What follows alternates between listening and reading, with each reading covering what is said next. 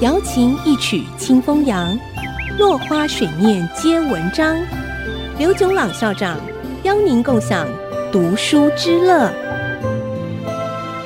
这里是爱惜之音 FM 九七点五，欢迎收听《落花水面皆文章》，我是刘炯朗。今天我们继续讲奥威尔的小说《一九八四》。大洋洲的政府有四个部门：和平部 （Ministry of Peace）、丰裕部 （Ministry of Plenty）、大爱部 （Ministry of Love） 和真理部 （Ministry of Truth）。这些部门的责任和工作正和它的名字的含义相反。和平部管的是军事和战争，它的责任是维持一个永久的战争状态。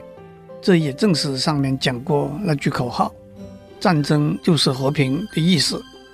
和平不不但要对抗外力的入侵，更要应付虚拟的外力挑衅。一个威权主义的政府，一方面要靠强大的军事力量巩固他在世界政治舞台上的地位，同时，威权主义的统治者的一个惯用伎俩来应付内部的问题。就是用虚拟的外力的挑衅来转移人民的注意力。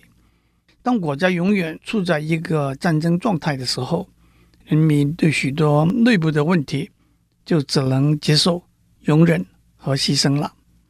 丰裕部主管大洋洲的计划经济，负责生产分配人民的生活必需品，甚至负责捏造美丽的数据资料。来掩盖计划经济的失败。不过，丰裕部的任务除了管理人民的生活之外，还有两个更深的层次。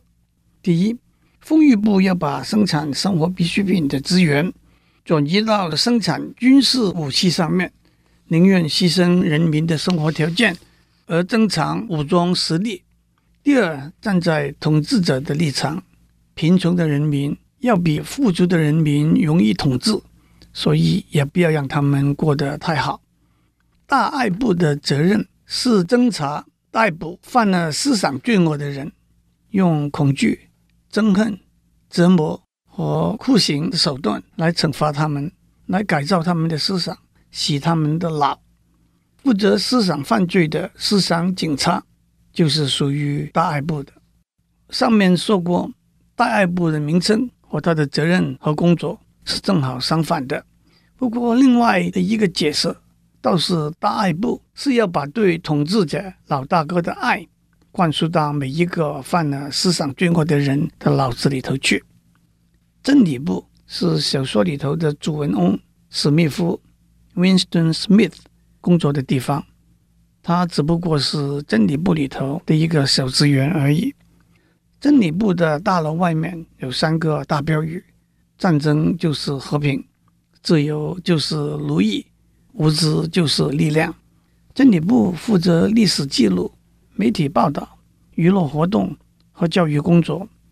他们有一句口号：能够控制过去，就能够控制未来；能够控制现在，就能控制过去。